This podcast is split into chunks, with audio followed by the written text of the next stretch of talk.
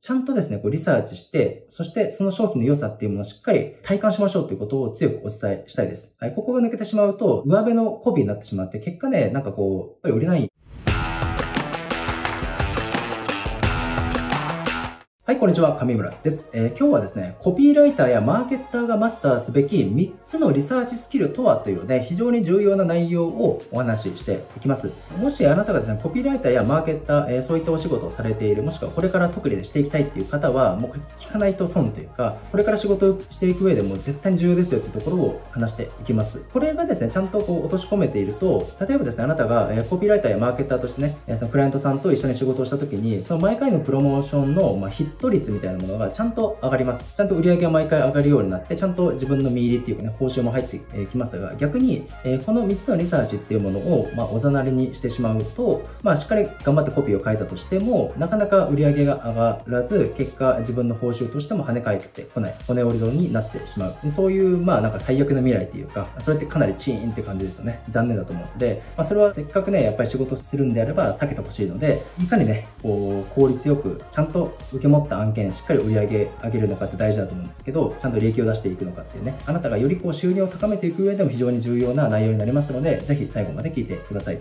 はい。早速入っていこうと思うんですが、3つのリサーチスキル何かっていうとですね、まず、えこれ覚えておいてください。えまず1つ目のリサーチっていうのは何かというと、商品リサーチ。これはですね、まあその販売する商品の中身だけじゃなくて、えその商品を販売している、まあ、販売者さん、えコンテンツホルダーさんも含めたことです。次、2つ目がですね、えこれは見込み客のリサーチです。これ見込み客だけではなくて、購入者のリサーチも含まれます。で、次、3つ目のリサーチは何かというとですね、え競合のリサーチですね。いわゆるこの市場のリサーチっていうものです。それぞれもう少し、詳しく話していきます。で、まず1つ目の商品リサーチなんですが、これは非常に重要で、あなたが、コピーライターとしてコンテンツホルダーさんと組む、いわゆるクライアントさんと組んで、クライアントさんの商品やサービスを代わりにセールスコピーとかね、書いて販売してあげると思うんですが、ま、プロモーションをね、お手伝いする形になると思うんですけど、そのクライアントさんが販売していく商品の中身をなんか当たり前なんですけど、ちゃんと知らないと魅力的なコピーって書けませんよね。で、これ別の動画でも話してるんですが、特にその販売する商品に対しての確信度っていうものを高めないと、やっぱりですね、気合が入ったコピー書けなかったりとか、やっぱ気合が入ったそういうセールストークっていうものができないんですよね。動画のシナリオとかも作れません。まず、えー、あなたがですね、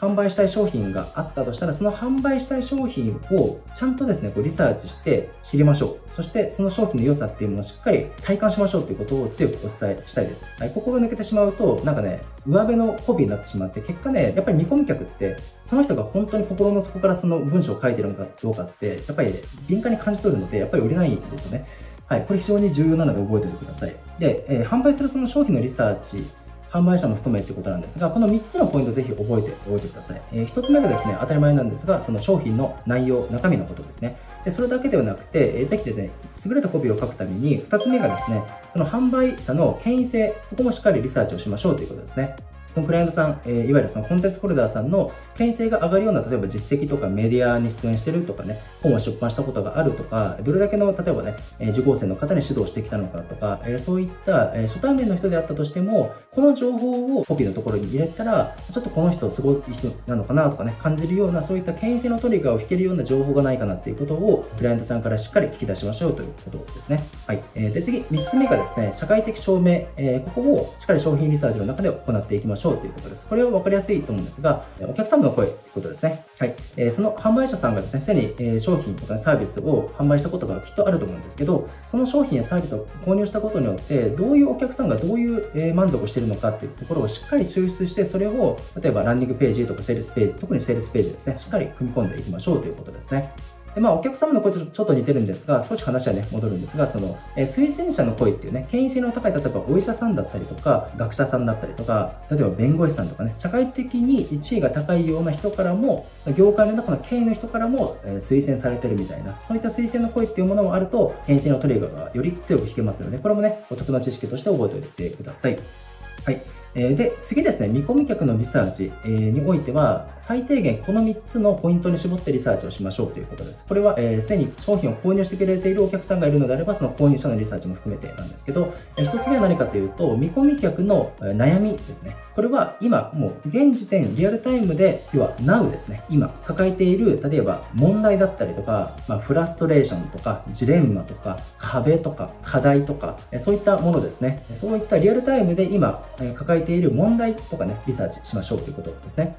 次、2つ目は何をリサーチしてほしいのかっていうと、不安や願望、また心配事ですね。これは悩みとちょっと違うのが、まだ現実、目の前の現実には起こってないけど、でも将来のことを想像した時に、ちょっとこうざわざわしてしまうような感情。これを不安だったり、それがエスカレートすると恐怖になったりとか、えー、しますね。えこういった、まだ現実に起きてないけど、でも人はですね、結構不安や恐怖に支配されて行動が制限されたりする生き物ですね。まあ幽霊とか、まあいろいろあると思うんですけど、将来例えばね、ホームレスになっちゃうんじゃないかとかね、え、例えば付き合ってる恋人とか、なんかパートナーが浮気してるんじゃないかとかね、えー、離婚してしまうんじゃないかとかね、なんか子供がぐれてしまったらとかっていうね、そういう不安や恐怖によってみんなね、支配されて結構意思決定したりとかしてるんですけど、そこをしっかり見込み客のリサーチで汲み取っていきましょうということです。で、3つ目、これも必ず聞いてほしいのがですね、見込み客の願望や夢、これも聞いてほしいです。これは1つ目のポイントの悩みと、すごく相関性があるんですけど、まあ、悩みがあるからこそその問題解決して、ね、3つ目のこの願望とかね、目標とか夢があると思うんですけど、見込み客がその特定のテーマで悩んでるっていうことは、その問題を解決して何かしら得たい結果があるわけですよね。えー、なので、その見込み客がどういう、え結果を得たいのかとか、どういう目標を実現したいのか、どういう夢があるのか、どういう理想の世界があるのかっていうのも、しっかりリサーチしましょうということです。はい。で最後ですね、え3つ目の、え、まあ、競合リサーチっていうところです。えー、これがですね、まあ、市場のリサーチにもつながるんですが、これも3つポイント絞ってお話しします。えー、1つ目がですね、何をリサーチ具体的にしてほしいのかっていうと、まあ、これは広告とかね、いろんなところを見て、その販売したい商品と、まあ、直接的な競合になりうるライバルですね。必ずライバルっていると思うんですが、そのライバルがですね、例えば書いているとか、広告で打ち出しているランニングページとかセールスページをね、こう探し出して見てほしいんですけど、まず一つ目はですね、そのコンセプトっていうところをリサーチしてください。まあ、どういう打ち出しをしているのか、どういう切り口なのかっていうところをしっかりリサーチしましょうということですね。次、二つ目はですね、オファーです。オファー。これはですね、特にセールスページの中で書かれているものなんですが、実際に販売している商品やサービスがどのような中身ででどういうカリキュラムになっているのかとか、え、商品の価格帯はどれぐらいなのかっていうところのいわゆるオファーっていうのは商品の中身全体のことを言うんですけどそのオファーっていうものをしっかり、えリサーチしましょうということです。で最後3つ目がですね何かというとどういう広告媒体とかですねどういうマーケティングを仕掛けているのかっていう、まあ、集客経路ですね、え、そこもまリサーチしましょうということですね。はい。で、このあたりをリサーチしていくと、あ、ライバルはこういう風な戦略で、えー、ビジネスをしてるんだなとか、だんだん見えてく、えー、るんですよね。で、まあ、中国のその孫子の兵法っていうね、有名なビジネス書っていうか、もともとはね、戦争で勝つためにはどうすればいいのかっていうところのね、孫子の兵法の中にも、えー、敵を知り、己を知れば百戦危うからずっていうね、有名な格言があるんですけど、まあ、これは簡単に言うと何かというと、まあ、敵のことをちゃんと理解して、自分のことを理解したら、100回戦争っていうかね、戦をしても、まあ、危うくないっていうかね、まあ、まず負けなかったりとか、致命傷は負わないよっていう、まあ、そういった格言なんですけど、やっぱりですね、販売する商品のことをしっかりリサーチすることもそうだし、もちろんその商品を買ってくれる見込み客のことをリサーチするのもそうなんですけど、えー、私たちがビジネスを行うっていうのは、特定の市場の中に参入して、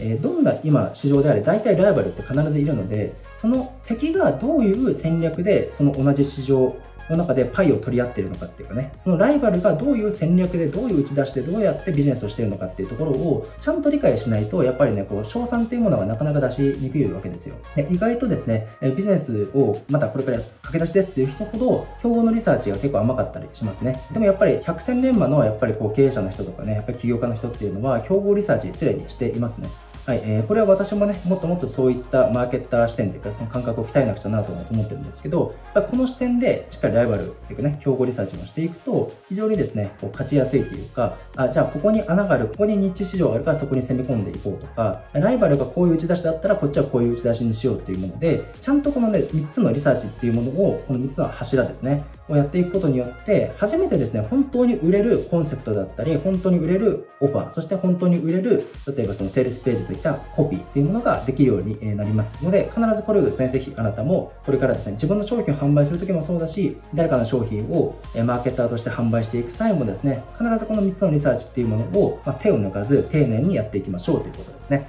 これを声を大にしてお伝えしたかったです。